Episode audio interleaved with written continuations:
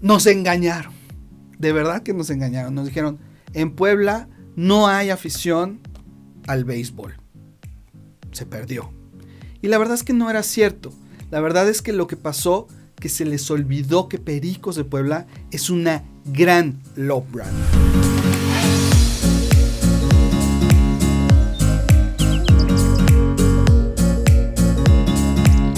¿Por qué tienes un, una marca específica que te encanta?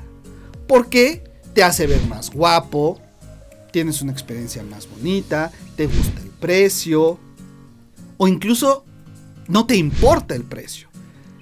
Eh, te sientes orgulloso de portar esa marca. No se me ocurre otra mejor manera de explicarlo que es un matrimonio.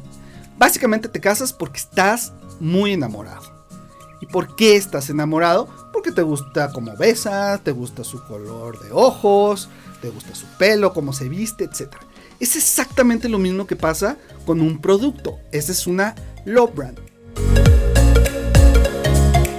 Yo creo que no hay una love brand más poderosa que tu equipo de béisbol, de fútbol. Lo único que hicimos fue entender al mercado del béisbol en Puebla y darle, apapacharlo, quererlo, darle promociones de venta, darle mucho contenido y poco a poco empezar a crear este engagement tan importante para todas las marcas.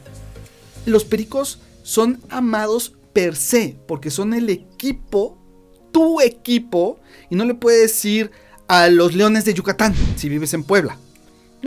Hoy te pueden caer bien, o los diablos rojos y su hermoso eh, parque de pelota. Pero realmente, ¿qué pasa aquí con el tema de Low Brand y Pericos de Puebla? Toda una semana completa salió en blanco y negro los jugadores de béisbol diciendo no vengas al base. Ese era el teaser de la campaña. Entonces nos escribían inbox, decían, es que yo no puedo dormir durante toda una semana, es que yo sí quiero ir al béisbol, ¿por qué me dices que no vaya? Es el colmo que el director de marketing de un equipo diga que no vayas al béisbol.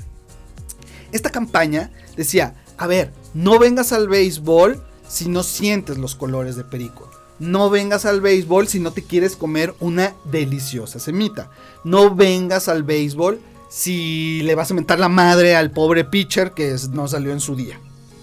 Y resulta que en el Twitter del equipo la gente empezó a entender poco a poco esta campaña y decía, ah, claro, entonces no vengas al base si vienes a ponerte bien pedo nada más. Esto nosotros no lo habíamos pensado.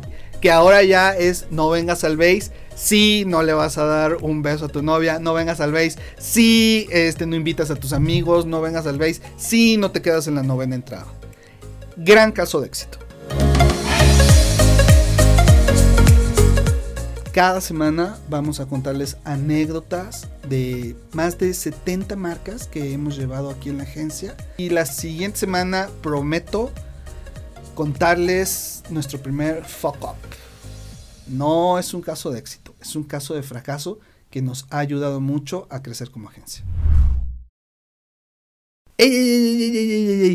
Antes de irnos de este primer capítulo, te voy a invitar a que me cuentes si tú tienes una love brand y cuál es y por qué. Y también si vives aquí en Puebla, cuéntanos si ya fuiste a ver a los Pericos de Puebla, al Nido Verde y cuál fue esa anécdota que tú viviste en el parque de pelota.